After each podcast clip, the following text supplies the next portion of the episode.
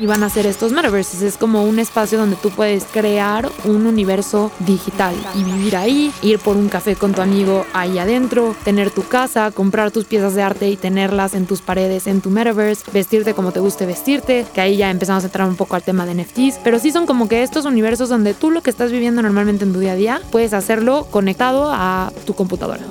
Y que entonces, como en un universo real como el de nosotros y nosotras, hay personas, hay consumo, hay sistemas, y de ahí entra nuestra pregunta. ¿Cómo nos aseguramos de que todas estas negativas que existen en nuestro universo actual y tangible no se reproduzcan en estos nuevos metaversos? Escucha Personas complejas, Objetos simples. el podcast en el que hablamos de la sociedad vista a partir del diseño. Yo soy Luciana León de la Barra, un ser bigénero bisexual. Y yo, María Pérez, una mujer cisgénero heterosexual. Personas complejas, objetos simples. En su segunda temporada. Disponible en plataformas de audio y en el sitio ibero99.fm.